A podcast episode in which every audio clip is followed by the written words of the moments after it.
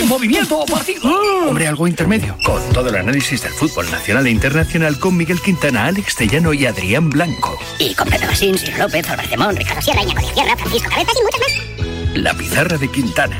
De lunes a viernes de 4 a 7 en Radio Marca. Sintoniza tu pasión con las voces del deporte.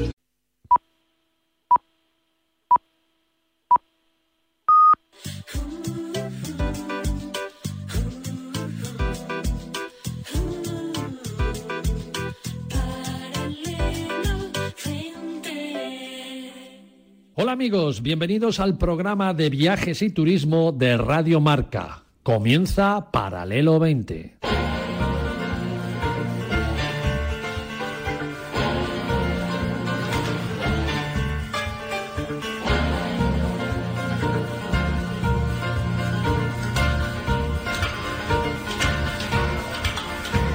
Paralelo 20. Presentado por Marcial Corrales y su equipo de colaboradores.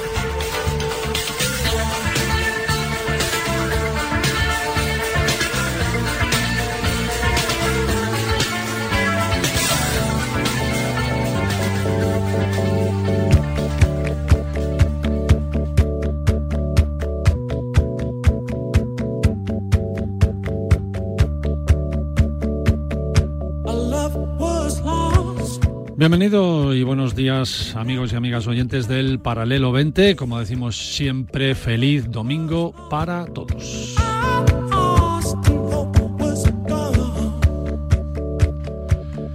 Se comenta en los medios y las televisiones que un gran número de españoles ha cancelado y está cancelando sus vacaciones a causa de los precios y a causa de la inflación. Lo sacamos a la luz cuando da comienzo el mes más vacacional junto con agosto, que es este mes de julio que ya está entrando. Este fin de semana, operación salida desde el viernes, cumpliéndose las previsiones de la Dirección General de Tráfico de que seremos más de 4 millones los que salgamos hacia los destinos de vacaciones que tendremos este verano.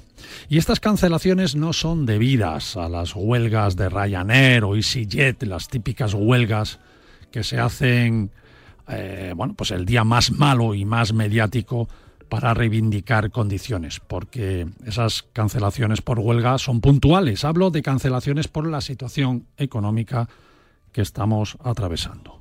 Julio y agosto son dos importantísimos meses en los que el sector turístico tenía y tiene aún fundadas esperanzas para superar o al menos amortiguar estos dos últimos años de desastre económico total. Una crisis del turismo como esta, que estamos todos sufriendo, pues se supera con, con dar buenos precios y que la gente responda con sus ganas de viajar. Esos son los dos elementos principales a los que añadiríamos sin duda que haya muchas alternativas de destinos y muchos viajes para elegir. Ganas y alternativas hay y muchas, pero los precios y el miedo a que la inflación aumente pues no ayuda a que el verano sea todo lo que nos gustaría.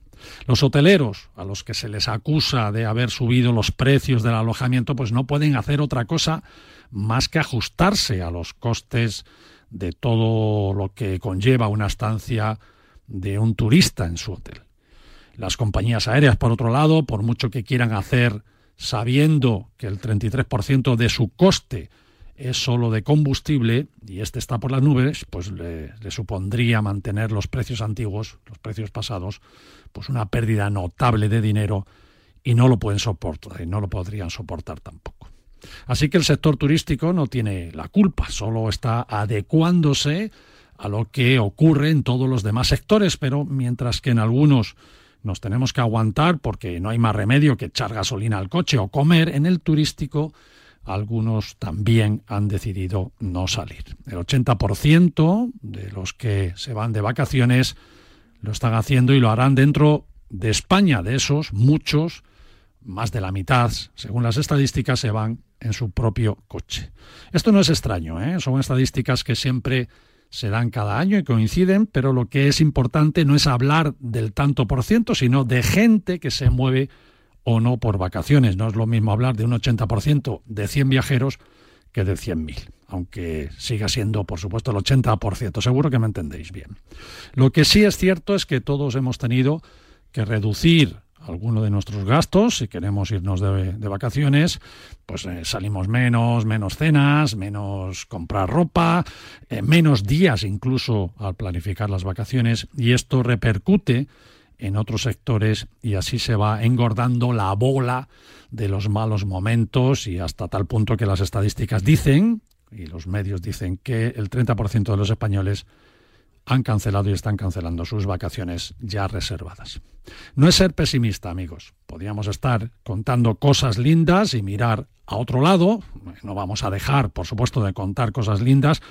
Claro que no, porque el turismo son cosas bonitas y este programa está aquí para contaros las cosas lindas y buenas que hay para viajar, pero tampoco podemos mirar a otro lado. Porque en el otro lado nos encontramos con notas de prensa que nos envían en donde leemos que aún a día de hoy el SEP, el Servicio Público de Empleo Estatal, no se ha puesto al día en los pagos de los trabajadores y autónomos acogidos a prestaciones y que no han percibido ingresos desde el mes de abril. No me voy a extender en esto porque habíamos invitado al presidente de la Federación Empresarial de Agencias de Viajes y no ha podido venir por temas profesionales, pero si trabajadores del sector de las agencias de viajes piden ayudas para seguir en pie y estas ayudas prometidas y autorizadas no llegan y no se está vendiendo lo que se debería y lo que se vende sufre cancelaciones, pues ya me diréis. Pero en fin, vamos a hablar hoy domingo de cosas lindas, de cosas más optimistas y como dicen algunos, que hasta dentro de un huracán hay una zona central en calma, vamos a ser al menos aquí en Paralelo 20 esa zona en calma que nos haga soñar a pesar de la situación y que ese sueño pase, por supuesto, siempre por viajar. Despegamos.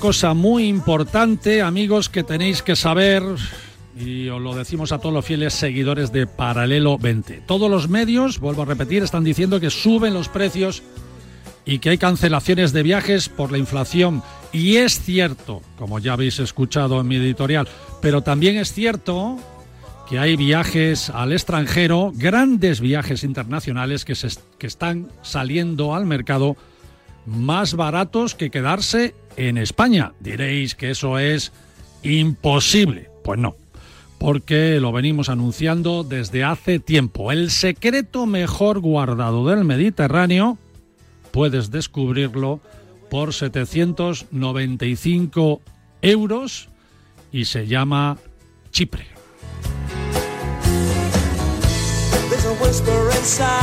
Lo que estáis oyendo saliendo desde siete ciudades españolas en vuelo directo desde España a la isla de Chipre en, en apenas cuatro horas.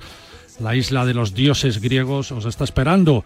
La isla del nacimiento de Afrodita y de la que dicen que tiene una de las playas catalogadas como de las mejores del mundo. Preguntar ahí en vuestra agencia de viajes o entrar para más información en la web del turoperador español Politours 360 y veréis que cada semana el avión de Politour sale de una ciudad española diferente. La próxima salida, por ejemplo, con plazas está prevista para el 24 de julio desde Santiago de Compostela, así que amigos de Galicia y amantes de Galicia, ya sabéis que desde Santiago tenéis un avión directo a Chipre. La siguiente semana saldrá desde Valladolid, que me han comentado que va muy bien las ventas en los vuelos desde Valladolid, por cierto, los días 31 de julio y 7 de agosto. Y así van saliendo sucesivamente desde Madrid, desde Barcelona, desde Zaragoza. En Zaragoza, atentos amigos, que el avión sale en septiembre, así que tenéis tiempo de planificaros un buen viaje a Chipre. También desde Oviedo, también en agosto tenéis salidas para Bilbao o desde Bilbao, Oviedo, Sevilla. Bueno, en todas estas salidas podéis viajar desde 795 euros y hablamos de avión ida y vuelta, siete noches de hotel en habitación doble con desayuno y seguros de viajes incluidos. Todo en este precio.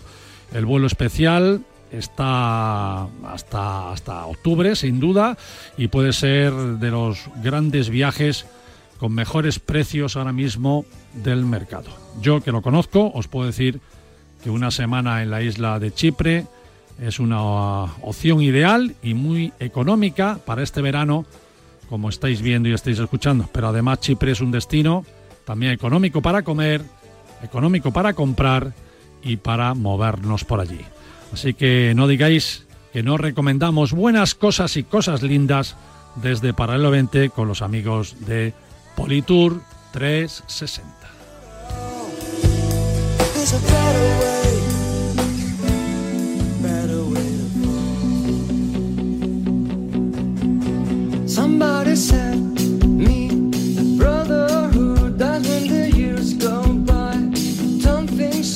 María Jiménez La Torre, ¿cómo estás, Buenos- amiga? Buenos días, Marcial, ¿qué tal? Sé que te quieres ir a Chipre, lo sé, lo intuyo, lo veo. Bueno, sobre todo porque mm, si viajo por España, en cualquier aeropuerto me puedo pillar el primer avión, con lo que no sé Anda, mira, un vuelo a Chipre me, Me voy. Y por 795 Pues mejor fíjate. Pero antes de irte a Chipre nos tienes que dejar hoy una buena receta, ¿no? Sí, hoy, os- hoy vamos a hablar, hoy te voy a hablar de un viaje. ¿Ah, sí? Sí, ¿A dónde? y además receta. Pero la receta no tiene nada que ver con el viaje. ¿A dónde? Pero nos vamos a ir a Brihuega, que está. Anda, qué bonito. zona, y encima Y empieza qué- la lavanda. Y qué bien huele. Sí, sí, sí, sí, sí, sí. Hoy está con nosotros Santos Valenciano, amigo.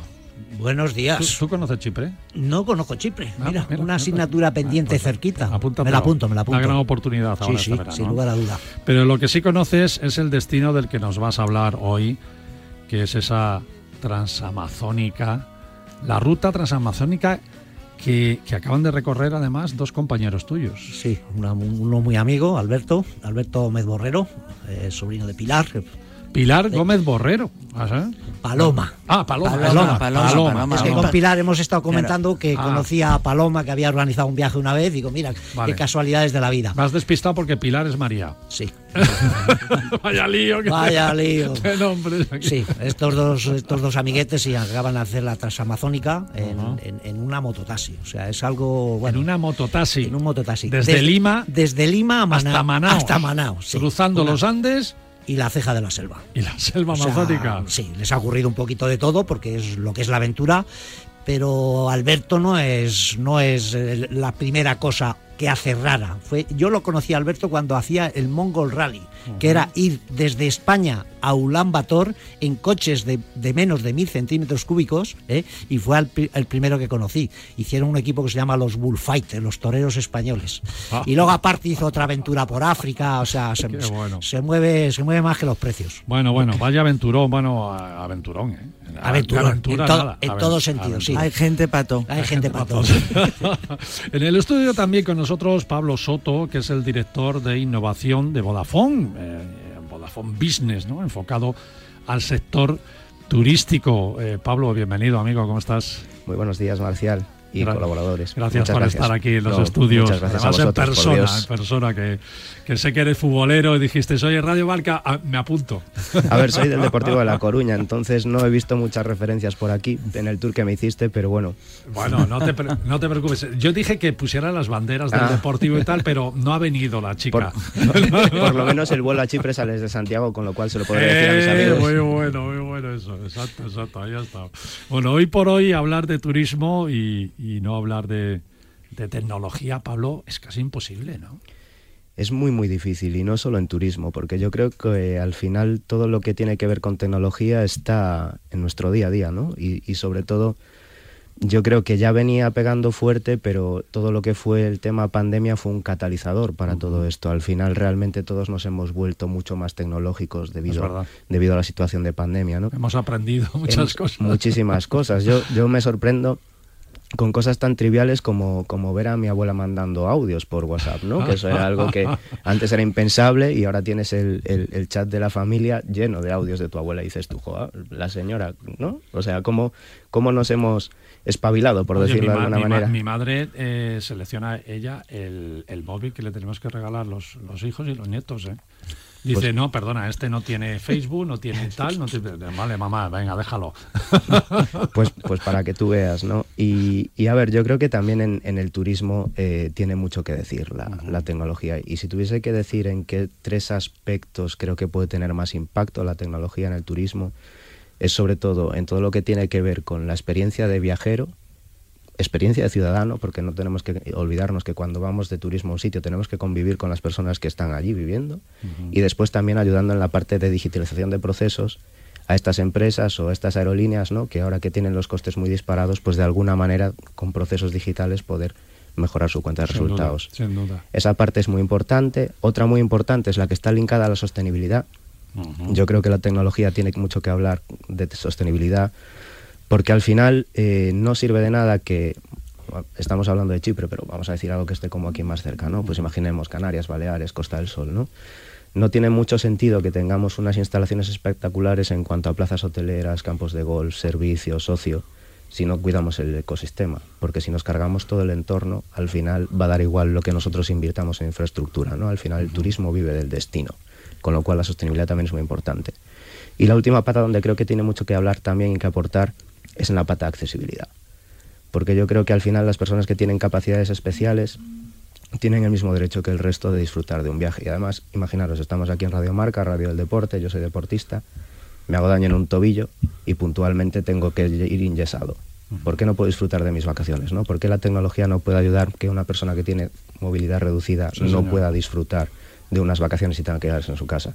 Yo creo que ahí en esos tres puntos es donde realmente la tecnología puede ayudar al sector turístico. Fíjate que el turismo, pues yo diría que ha tenido un, idilio extraño ¿no? con, las, con las tecnologías, ¿no? depende del sector también que, que, miremos, ¿no? Por ejemplo, los más avanzados siempre han sido las compañías aéreas, ¿no? Parecía que estas estaban más ahí con los CRMs, con los CRS y tal, y la, esa conectividad. Pero luego estaban las agencias de viajes y los turoperadores, que muchos de ellos hace pocos años, bueno, unos cuantos, pero pocos, no tenían ni web, ¿no?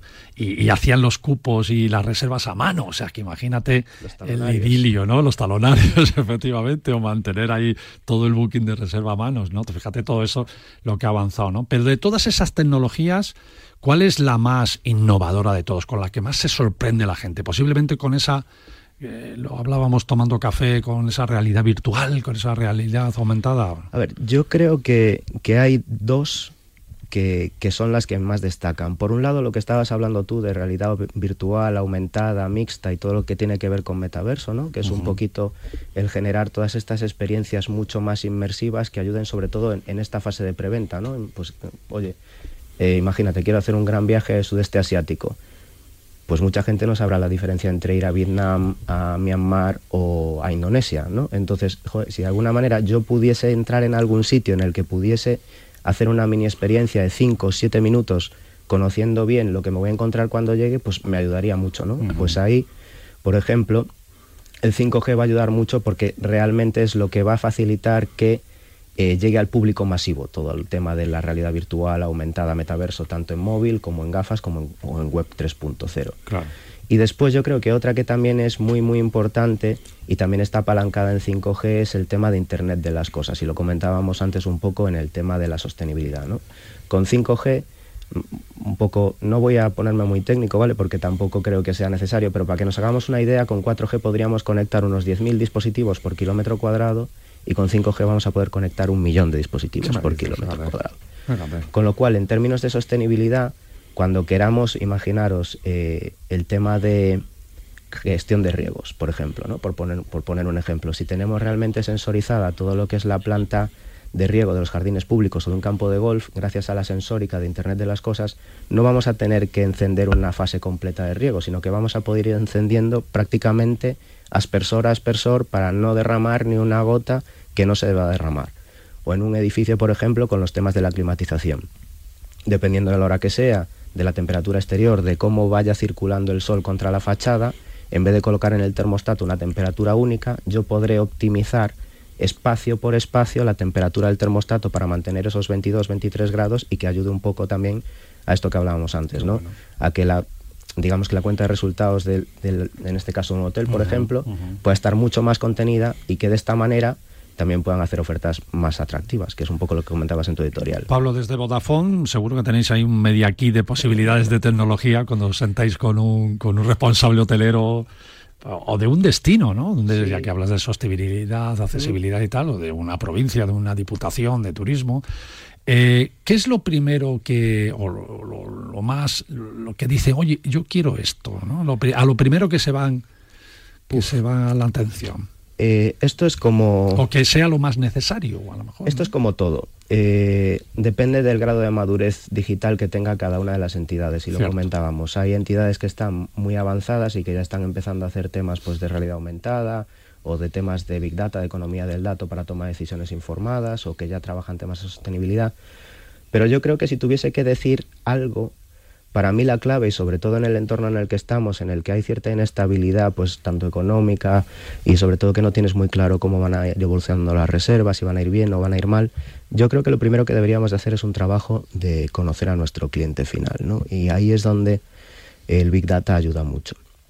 Al final, ¿qué es Big Data? Que es una palabra que también está muy en boga. Al final no es más que coger todas las pistas que vamos dejando nosotros como personas físicas, ya sea navegando por internet, ya sea por cómo nos movemos por la ciudad con triangulación de antena de móvil, ya sea con la información de las pasarelas de pago de los TPVs, ¿no? Y un poco tú escoges esas fuentes de información que crees que pueden ser útiles para ti, las agregas y haces que te arrojen unos resultados que te ayuden a tomar decisiones y con eso tú lo que vas a poder hacer es hiperpersonalizar la propuesta, ¿no? Entonces, de esta manera a cada potencial visitante de tu hotel, de tu destino, de tu país, le va a llegar la información adecuada. Por poner un ejemplo, y lo centramos un poco en mi persona, porque ya que estoy aquí, pues vamos a hablar de mi libro, ¿no?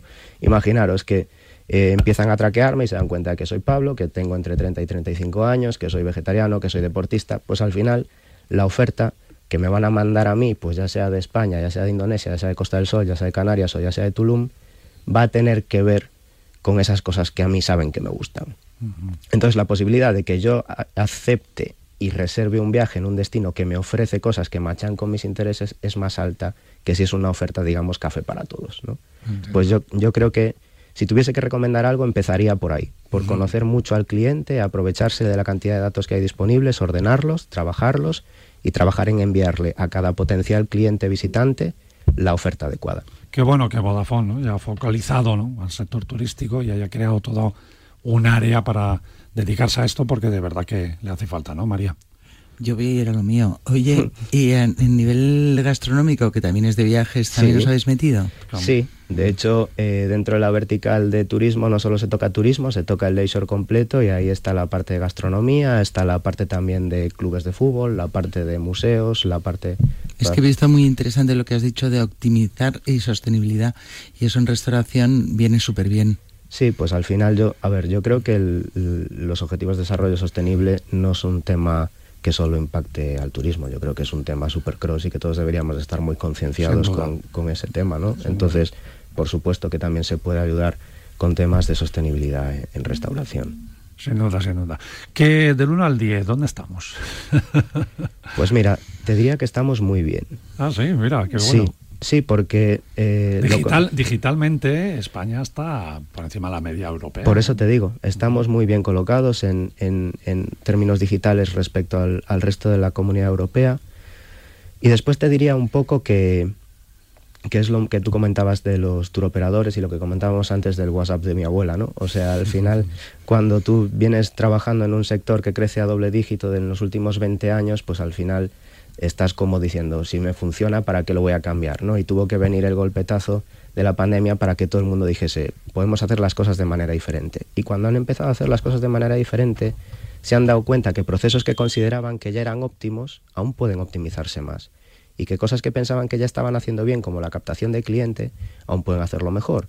O, por ejemplo, como los hoteleros también han conseguido aumentar la tasa de desintermediación en su venta directa de camas. ¿no? Entonces, ahí es donde la tecnología ha ayudado y yo creo que estamos muy bien posicionados. Lo más importante, además, sobre todo, es que vivimos en España. O sea, el turismo, lo dije antes, no tiene sentido ninguno sin destino y tenemos el privilegio de estar en España. Sin duda. Donde la oferta cultural, gastronómica y turística es muy, muy buena. Qué bueno, qué bueno, Pablo. Oye, muchas gracias de verdad. Eh, iremos siguiendo de cerca las, las cosas buenas que vais, que vais proponiendo y mantenernos al día también vosotros. Habla con tu equipo de comunicación, que nos mande constantes noticias para que estemos al día. Y tienes un micro abierto, eres muy buen comunicador, Pablo. Enhorabuena. Tienes un micro abierto aquí en esta casa para cuando queráis. Eh, contarnos cosas tan lindas como esas. Muchas gracias a vosotros y tenéis también mi compromiso para compartir con vosotros todas las labores que vayamos haciendo a lo largo de estos años. Pablo Soto, de todo el área de innovación de Vodafone para el business turístico. Pablo, gracias amigo. Así es, nos vamos a publicidad y volvemos en un minuto tan solo aquí en Radio Marca con Paralelo 20. Viaja con nosotros en Paralelo 20. Aprenderás a ver, no solo a mirar.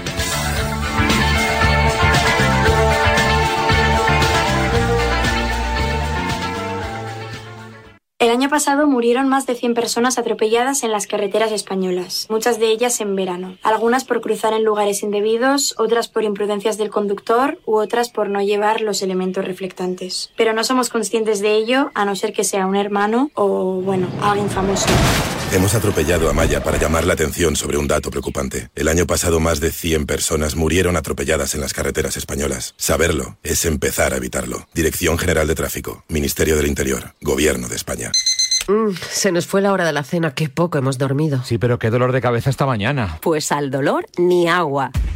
Ibudol, el primer ibuprofeno bebible en stick pack para aliviar el dolor. También en comprimidos, medicamentos sin receta, adultos y niños a partir de 12 años. Ibudol, tenía que ser de Kern Pharma. Lee las instrucciones de este medicamento y consulta al farmacéutico. Llega a la Ibercaja Padel Business Cup, la nueva competición interempresas por parejas con 8 partidos garantizados y con un gran máster final. Categoría masculina, femenina y mixta. Además, podrás ver los mejores momentos en marca.com. Vaya notición, ¿eh? La mejor competición para empresas Ibercaja Padel Business Cup. Corre, busca el crack de tu empresa para ganar y apúntate ya en padelbusinesscup.es. De lunes a viernes, el deporte se vive en el partidazo de Cope, desde las once y media de la noche con Juanma Castaño. Después de todo el fútbol, tocaba algo de tenis. Hola Rafa, muy buenas noches. Buenas, ¿qué tal? ¿Te has sentido más querido que nunca en la pista? Hace muchos años que me siento muy, muy querido, ¿no? De lunes a viernes, desde las once y media de la noche, la mejor información deportiva y el mejor análisis lo encuentras en El Partidazo de Cope y Radio Marca, con Juanma Castaño. ¡Hala, campeón! Que te vaya muy bonito, machote. Adiós, no vuelvas más. Tanta paz tenga como descanso deja. Varela, no te equivoques. Una mancha de mora con otra verde se quita. No es cierto, pero por lo menos te restriegas. Fuera del Madrid hace mucho frío. O sea, si metemos en la categoría de leyenda a Rafael Nadal, nunca, nunca, nunca puedes meter a Gareth Bale en la categoría de leyenda. Buenísimas y catorceavas tardes, pizarritas. Basta que veas que te puedes quedar sin una cosa para que la aprecies mal, ¿verdad? En Marcador tenemos un teléfono con WhatsApp para que envíes tus mensajes de voz desde cualquier parte del mundo. 0034 628 26 90 92. ¿A qué estás esperando?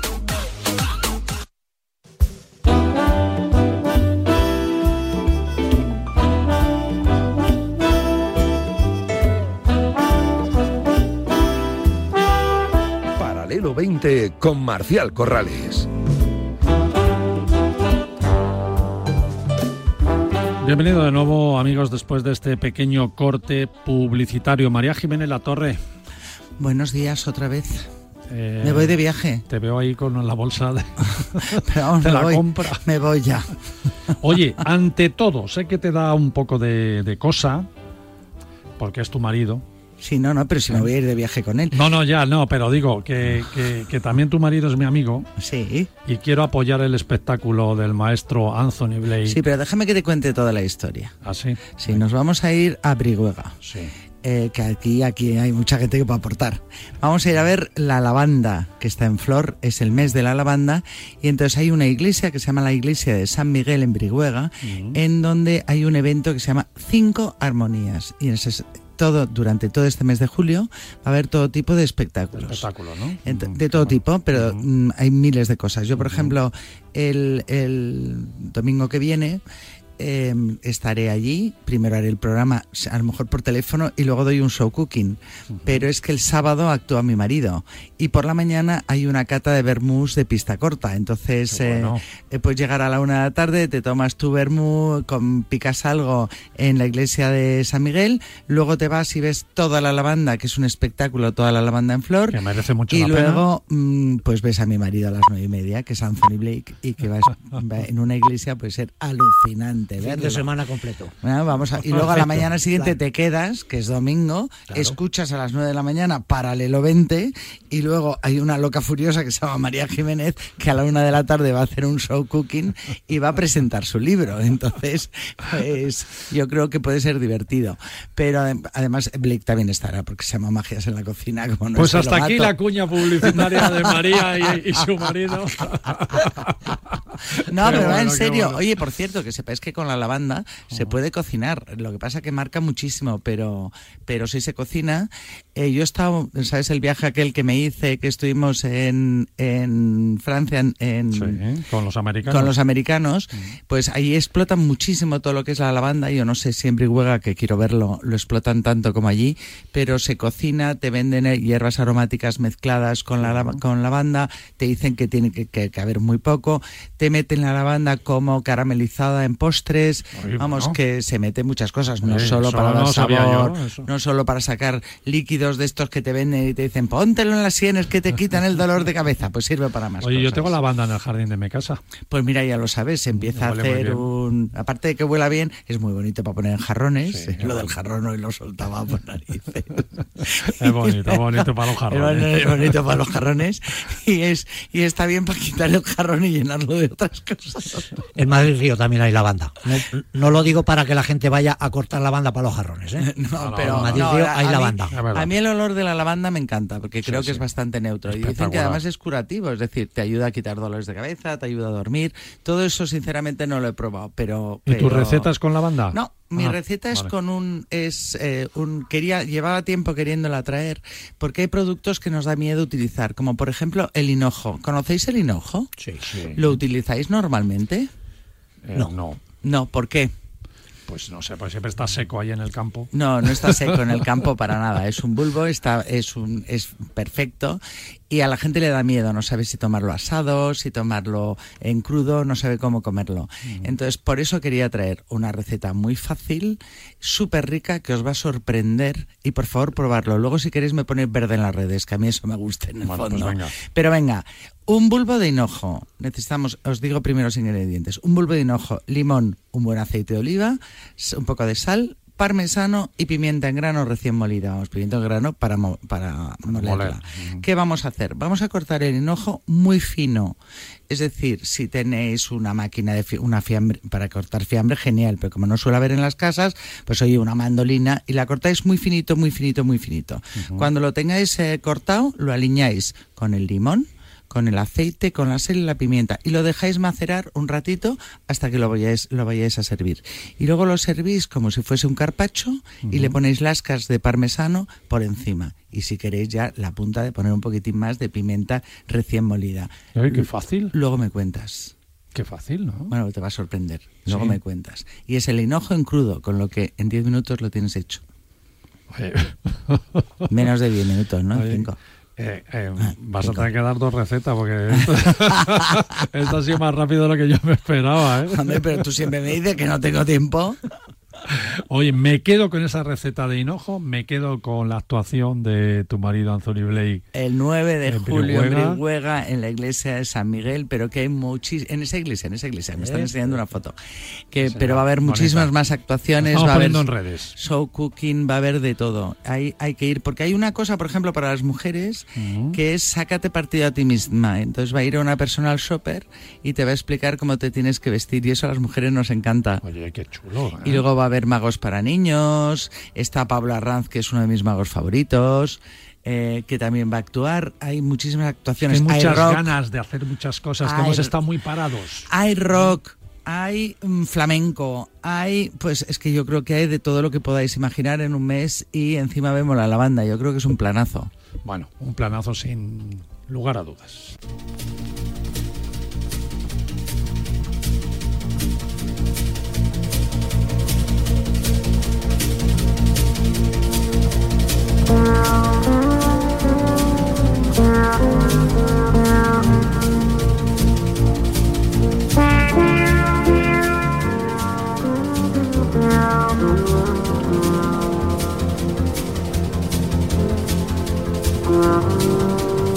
No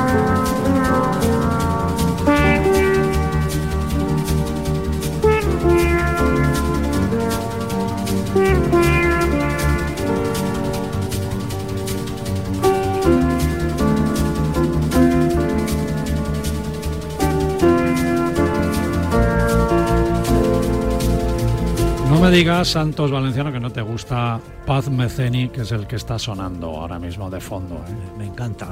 Pero fíjate, para hacer una ruta transamazónica como vamos a hacer ahora, hay como un toque de tren de fondo, ¿verdad? Sí, es una, Mira, mira, una mira. música que, que nos permite conducir con Viajar, tranquilidad ¿verdad? y viajar. Mira, mira, sí, mira, sí, mira, sí, sí, sí,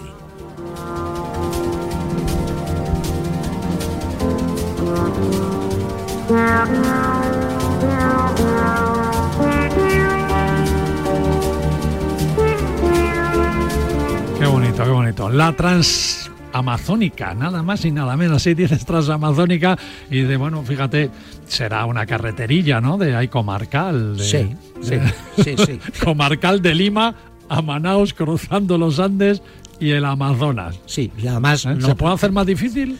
Yo creo que siempre se puede superar el listón, pero este esto ya es ya es difícil porque además no lo han hecho en un todoterreno ni en un vehículo, no, lo han Ah, hecho en, además. en un mototaxi. o sea, que es que tiene tiene su complo- su complejidad, lo mires por donde lo mires. Pero ¿cómo y por qué mototaxi? Pues bueno, eso no lo Como explicará, reto- no- reto no lo personal. explicará ahora porque eh, yo no sé quién fue el que ideó la idea, si fue Alberto o si fue Chema o a Chema le lió Alberto o no sé cómo fue el tema. Bueno, con Alberto Gómez eh, Borrego, eh, Bor- Borrero, que, que es el eh, que era el hermano sobrino, Sobrino o sea, de sobrino de Paloma Gómez Borrero. Hemos intentado, está en Brasil, hemos intentado, pero claro, a estas horas en Brasil está. Está en Brasil intentando vender el mototaxi, ahora no lo dirá Chema. por, por un teléfono por WhatsApp. No, pero estará intentando dormir. ¿eh? No, estará intentando pendiente del teléfono a ver si le llamamos. Ya le conozco muy bien. Pero sí tenemos al teléfono a Chema. Chema, ¿cómo estás? Hola, buenos días. Bien, bien, muy O- bien. Oye, tu apellido, perdona, ¿cómo es? Chema. Eh, Co- Coronado, Coronado, Chema Coronado. Coronado, Chema Coronado. Es que aquí Santos me apunta las cosas a, a medias. A medias. Además, Chema acaba de aterrizar, porque el día Sí, que yo contacté me dijo Alberto, Chema está llegando. Digo, pues esta es nuestra oportunidad. Vamos a ver qué nos cuentan de esta transamazónica. Oye, vamos a empezar por, Por el principio. Por, el principio. ¿Por qué en motocarro? ¿Por qué en motocarro? Sí. Pues la verdad es que efectivamente esa parte, esa parte habría que preguntársela a Alberto. No, no obstante, Fue el que te lió. el- sí, sí, no, el- el- os hago el adelanto. Alberto había tenido conocimiento de alguna gente que había hecho algo parecido en Perú, yendo desde el norte de Perú hasta el, hasta el sur de Perú. Y la verdad que la idea le gustó y alguna vez me había comentado que lo, lo bonito no sería ir del norte de Perú al, al sur de Perú, sino ir desde la costa pacífica hasta la costa atlántica, ¿no? Y la típica idea que en principio se comenta como, como una chorrada, como algo divertido, como algo absurdo, bueno, pues efectivamente poco a poco fue, fue cogiendo forma y, y es a primeros de este año cuando Alberto se viene a Madrid, tenemos la oportunidad de vernos con un poquito más de, de ocasión y efectivamente en un bar que es donde surgen todas estas, estas buenas ideas, dijimos, oye, pues yo este año tengo tiempo. Oye, pues yo este año también tengo tiempo. Y si se junta tiempo y ganas es una combinación muy peligrosa. Así que Fíjate, esa, ahí fue, esa- habéis- esa- esa fue la génesis y, y esa fue la consecuencia. si, si Pizarro levantara la cabeza y Orellana y, y, Núñez de Balboa y todos estos Y dirían... Coronado. ¿qué hace? Y Hay un Coronado, libro magnífico ¿verdad? por tierras de Coronado. No Dirían sé si eres estos, descendiente ¿te, tú. te imaginas a los conquistadores españoles por ahí y de- y repente, de repente pasa un motocarro? Sí, pero, pero Sí, sí. además, además Alberto ya había hecho, creo recordar, algo en motocarro por la India. Cruzó la India o hizo una ruta también heavy. Por, por, por, por, por Ne- por Nepal, efectivamente. Pero mira, fi- fijaros que curiosamente el tema del motocarro, a mí cuando me lo comentó de primeras, me pareció una idea excelente, pues excelente por algo que luego no resultó ser cierto, y me explico. En Perú, en Bolivia, en Colombia, pero sobre todo en Perú y en Bolivia, eh, el motocarro es un transporte muy, muy, muy habitual y sobre todo en las zonas de selva. Yo que fui muchísimo a Iquitos por tema, de, por tema de trabajo y por tema de un, de un parque natural, eh, bueno, pues estaba súper habituado a ver eh, que todo el mundo se movía en motocarro y cuando me comentó lo del motocarro para atravesar la, la Amazonía, yo lo vi como el vehículo perfecto por dos motivos. Primero, por la, por la transparencia, o sea, pasar totalmente desapercibidos porque es un, un vehículo muy habitual. Y segundo, por el tema de las reparaciones o, pro- o posibles problemas que pudiéramos tener mecánicos, que como es un transporte muy habitual, sabía que en cualquier pueblito o en cualquier sitio eh, podría ser reparado o podría ser Lo que solucionado. pasa, lo que pasa, Chema, es que con lo que llueve ahí y esos caminos embarrados, un motocarro debe sufrir, ¿no? Bu- Bueno, con- con- con- con- conclu- concluyo con lo que estaba apuntando. Curiosamente, nos equivocamos los dos de lado a lado. Digo que nos equivocamos los dos de lado a lado porque si bien es cierto que en Perú, como ya habíamos visto en muchas ocasiones los dos, el motocarro era muy habitual, sobre todo en la zona amazónica, en Brasil era cero habitual, o sea, cero, cero, nada, ni uno. Y conseguimos exactamente lo contrario. En vez de pasar desapercibidos, que es muy conveniente en ese tipo de viajes, Os estaban No. esperando. no, no, no, o sea, no, no, no, no, nos convertíamos en, en el show, o sea, por, to- por donde quiera que parábamos, nos iban señalando e iban mirando y la gente nos saludaba y nos paraba. O sea, que el, el, el concepto, el concepto transparencia no se consiguió y el concepto de reparaciones tampoco, porque las pocas, afortunadamente pocas averías eh, o temas de mantenimiento que tuvimos que hacer, los mecánicos que lo hacían era la primera vez que le metían mano a un motocarro. O sea que las, dos, las dos razones por las cuales el tema del motocarro nos pareció una buena idea, en la mayor parte del viaje er- fueron totalmente inexistentes. ¿Cuánto tardasteis en hacer esa ruta entera? A ver, eh, la ruta tuvo como dos tramos. Lo digo porque el, el moto- la idea inicial era del Pacífico al Atlántico, pero el motocarro al final no le encontramos en la zona de Arequipa-Camaná, que era la parte del Pacífico de Perú más cercana, sino que se compró en, en- en Lima, en Lima, que es donde se había desplazado Alberto precisamente un- unas semanas antes para prepararlo, ¿no? Entonces, Alberto hizo, eh, compró el, el- el motocarro en Lima y fue en solitario hasta Arequipa, y en Arequipa fue donde me uné yo, ¿no? Eh, de Arequipa a, a Guavista tardamos, mm, salimos del 3 al 28, 25 días exactamente.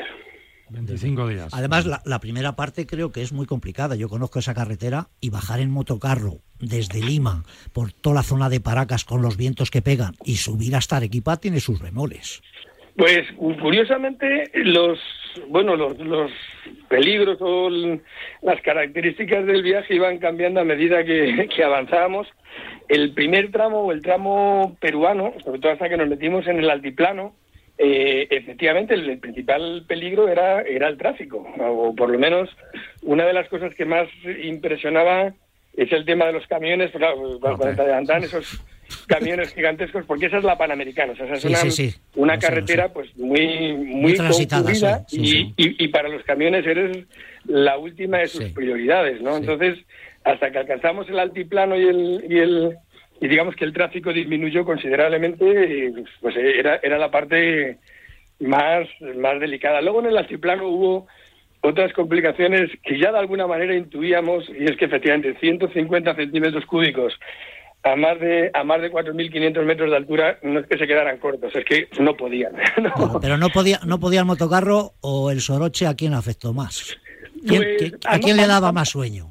Ambas, am- amba- ambas cosas. O sea, lo primero, ya en la primera jornada, mm, llegando al altiplano, pues ya el, el motocarro, efectivamente, ya las, en las cuestas arriba iba cada vez más lento, iba, iba cada vez más lento, hasta que llegó un momento pues que tuvimos que, que pedir remolque. Tuvimos que pedir remolque, ya paramos a un, a un camión que pasaba, le echamos unas lingas y, y nos fue empujando hasta... mm, Y maté, si no recuerdo mal, el Sí. nombre del, el nombre del pueblo a 4.500 metros de altura y allí allí pasamos la allí pasamos noche, ¿no? Eh, efectivamente, a la mañana siguiente, entre el soroche que, que hizo sus estragos y que sabíamos que el motocarro ya a esa altura no nos iba a dar juego para superar eh, el puerto que estaba a casi 4.900 metros, pues ese tramo decidimos eh, meter el motocarro en un camión. eh, bueno, pues también co- cogimos un camión hasta Juliaca. Juliaca Eso es trampa, ¿eh? Eso, eso es trampa.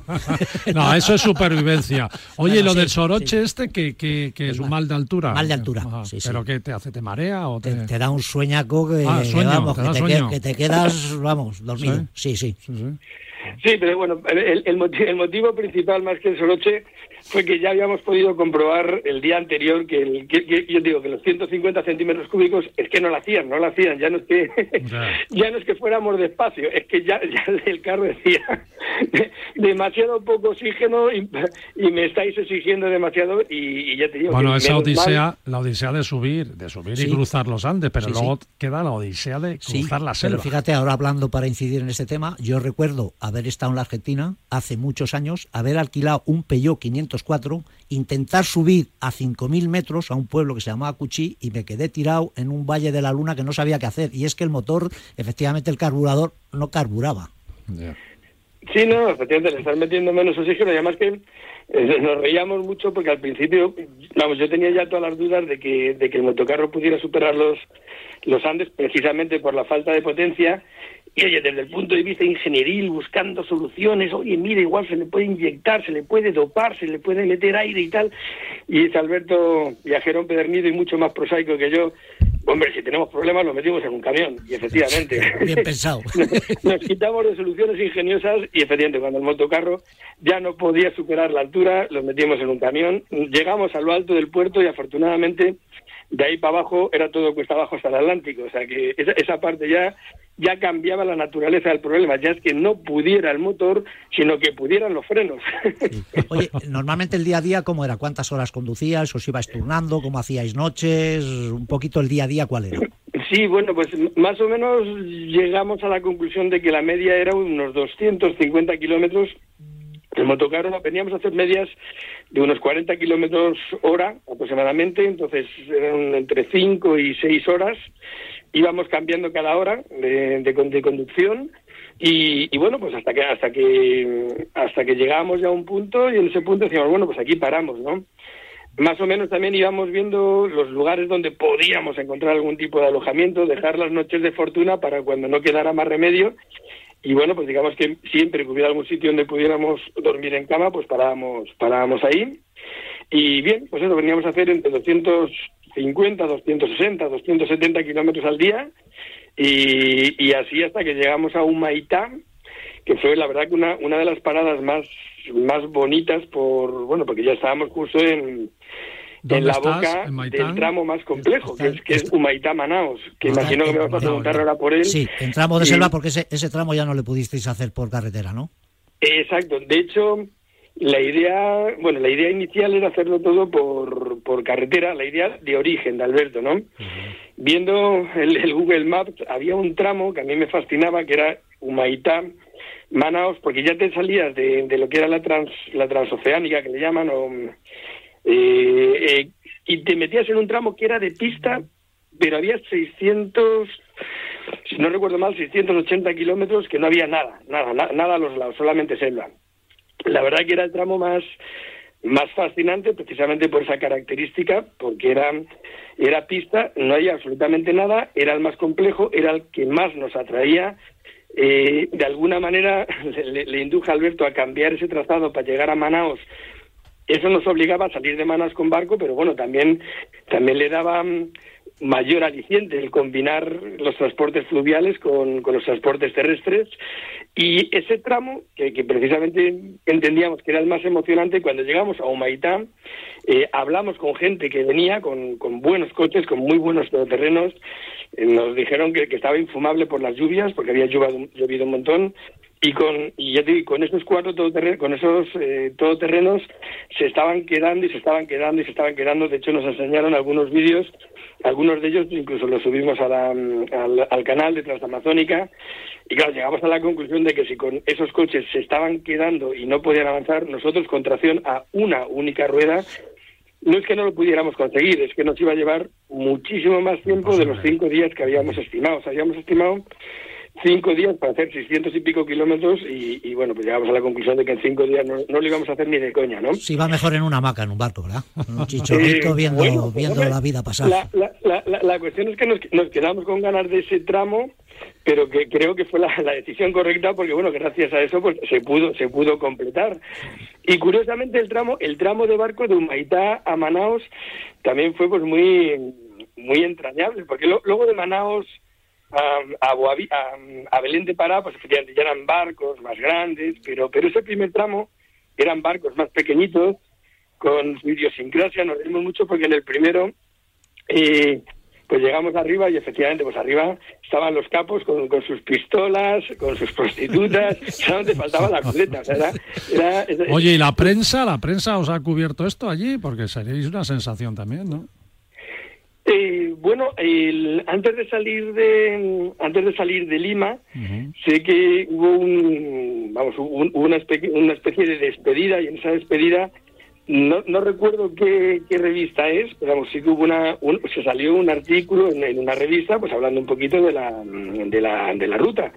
Eh, el resto del, el resto del viaje, pues la selva nos ha hecho, uy, la selva, la prensa nos ha hecho eco yo casi te diría que, que, mejor, porque yo la verdad que en estos viajes cuanto más cuanto más discreto pases, pues en cierta manera, pues pues mejor, ¿no? Qué bueno, qué bueno. Oye, Cheva, de verdad, eh, nos quedaríamos contigo, ya sabes, como en la radio. Yo siempre lo digo, un minuto aquí en la radio no tiene 60 segundos, tiene dos. Una, dos. Cosa, una cosa para terminar, porque estamos Sí, en verano, la, gente se lleva lectura, Sí. lectura para, para estas vacaciones. Y yo he elegido dos libros, Chema. A ver si te suena. Búscame donde nacen los dragos y el último árbol del paraíso. Sí, fantásticos, ambos dos buenísimos. Bueno, ¿no? ¿Y, y por qué? ¿Los has, los has leído? Eh, bueno, eh, imagino me preguntas por eso. La, la, escritora, que es Emma Lira, pues es, es mi mujer. Ah, y bueno, pues, pues mucho, Sí, es que este es un programa muy familiar. sí, sí, sí, sí, no, no, no, sin duda, sin duda. Llamarme, me, me consta que, que, os conocéis bien. Esto es viajes, bueno, viajes en familia. Sí, sí. Además, yo, lo yo los sí los he leído, ¿eh? Eh, recomendables. Oye, eh, Chema, Chema Coronado, eh, muchas gracias, de verdad, nos lo has hecho pasar un rato muy agradable con ese viaje, que me imagino que tú habrás disfrutado muchísimo también, a pesar de las vicisitudes ¿no? de, que os ha dado el motocarro y, lo que es la selva y, esa subida que nos has contado. Saluda, por favor, Alberto Gómez. Borrero, que no hemos podido conectar con él en Brasil. Y oye, no es la, la, única vez que vais a estar aquí en el programa. Seguro que vuestras aventuras, nuestros amigos de Paralelo 20 la querrán seguir escuchando a menudo, que la, a medida que la vayáis eh, desarrollando cada vez más. Le mandaremos el audio, Alberto, para claro que vea que, sí, que, claro. que, le hemos mencionado. Claro que sí. Chema, sí, sí, un abrazo. De tu parte, de tu parte, y muchas gracias a vosotros. Chao, chao. Chao, chao. chao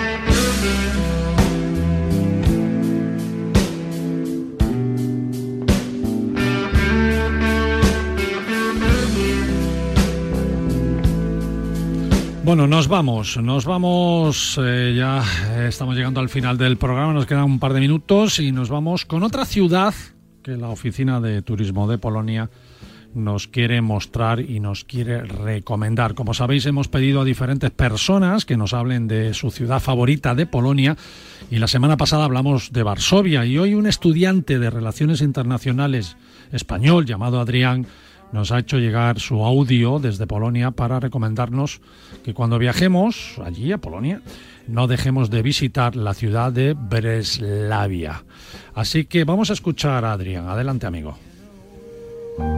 Yo soy Adrián y soy estudiante de Relaciones Internacionales. Os hablo desde Wrocław, aunque el nombre de esta ciudad es más fácil pronunciarlo en español, que sería Breslavia. Wrocław es, después de Cracovia, la segunda ciudad en Polonia que elegí para vivir y para estudiar. Preguntaréis cuál de las dos me gusta más, y aunque ambas son ciudades históricas y Cracovia me encantó, Breslavia también es todo un descubrimiento. En primer lugar, además de su grandiosa parte histórica, se nota mucho emprendimiento e innovación en la ciudad.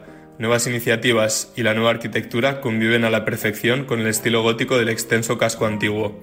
En el radio de 500 metros a la redonda verás el espléndido ayuntamiento, símbolo de la ciudad, la silueta del Hotel Monopol, de estilo Art de finales del siglo XIX, y el precioso moderno auditorio de música inaugurado en 2014. Este último lugar hay que tenerlo en cuenta si te gusta la música clásica, ya que aquí se celebran importantes festivales de renombre mundial como Bratislavia Cantants. Y lo que más me gusta de las ciudades centroeuropeas es el protagonismo de sus ríos. En el caso de Breslavia, el río Odra serpentea entre las 12 islas unidas entre sí con 112 puentes, tanto grandes como pequeños. Puedes hacer estos recorridos en barco en verano o cruzar de isla a isla a tu antojo andando o en bicicleta. Si eres un viajero curioso y con ganas de aprender, de esta manera podrás conocer Hidrópolis, un moderno centro de conocimiento con el agua de protagonista. Lo que también con toda seguridad gustará a todos los españoles es lo abiertos que son los locales con la cultura española. En el casco antiguo encontrarás libros en casi todos los idiomas que hay en España en la librería española.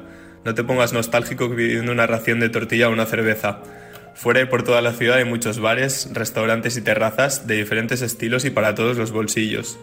En todos podrás probar una estupenda cerveza regional y en algunos la artesanal elaborada en el lugar. Creo que en ninguna otra ciudad encontrarás tantos gnomos, sola moderna y sigla de la ciudad que te sacará muchas sonrisas visitando Breslavia.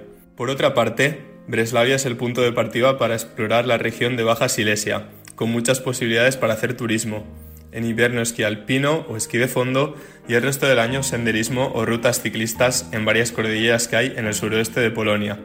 El Valle de Castillos y Palacios está integrado dentro de la Ruta Europea de Castillos. Dos parques nacionales fronterizos con la República Checa también son un atractivo telón de fondo para muchas y pintorescas localidades con estatus de balneario.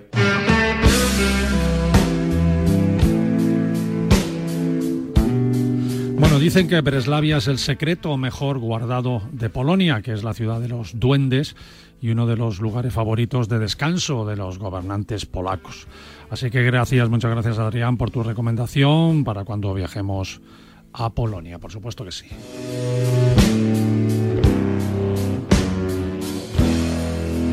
Nos vamos. Gracias Pablo Soto de Vodafone por ayudar a, a la innovación del turismo. Muchas gracias, amigo. Gracias también, María, y suerte para Anthony Blake en ese éxito que tendrá seguro en Brihuega. Y me tienes que decir a mí qué suerte para mí que voy a cocinar para Metallica. Ay, ¿qué pasa? Genial para Metallica. Sí, sí, te deseo mucha suerte. no sé qué les vas a hacer a los de Metallica. Santos, por esa maravillosa travesía de los Andes al Amazonas. Muchas gracias, amigo y, y, al resto, hasta la semana que viene, que nos vemos aquí en Paralelo 20, Radio Marca.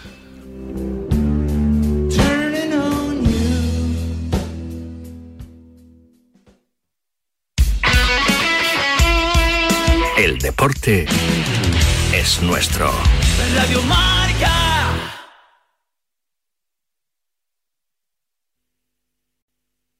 ¿Estás buscando una nueva y gratificante carrera? Entonces tenemos algo para ti.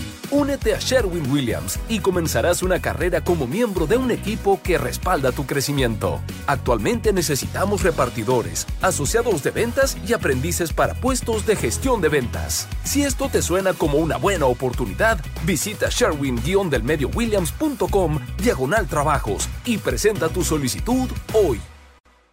Okay, so we have the car payment, the rent, utilities, and the repair bill. Ah, what should we do?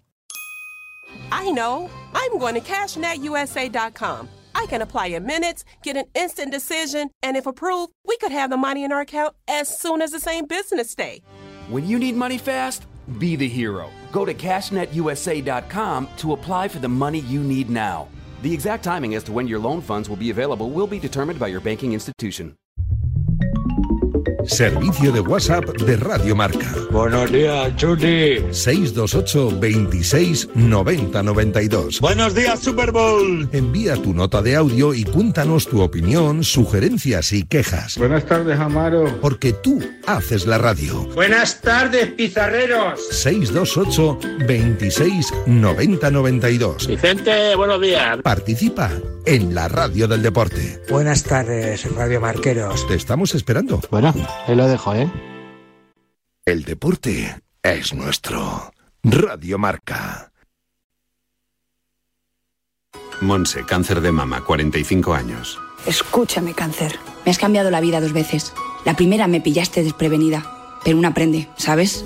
A resistir, a plantarte cara. No has acabado conmigo. Ahora me has hecho más fuerte. Valorar más las pequeñas cosas. He vuelto a sonreír y confiar en la investigación.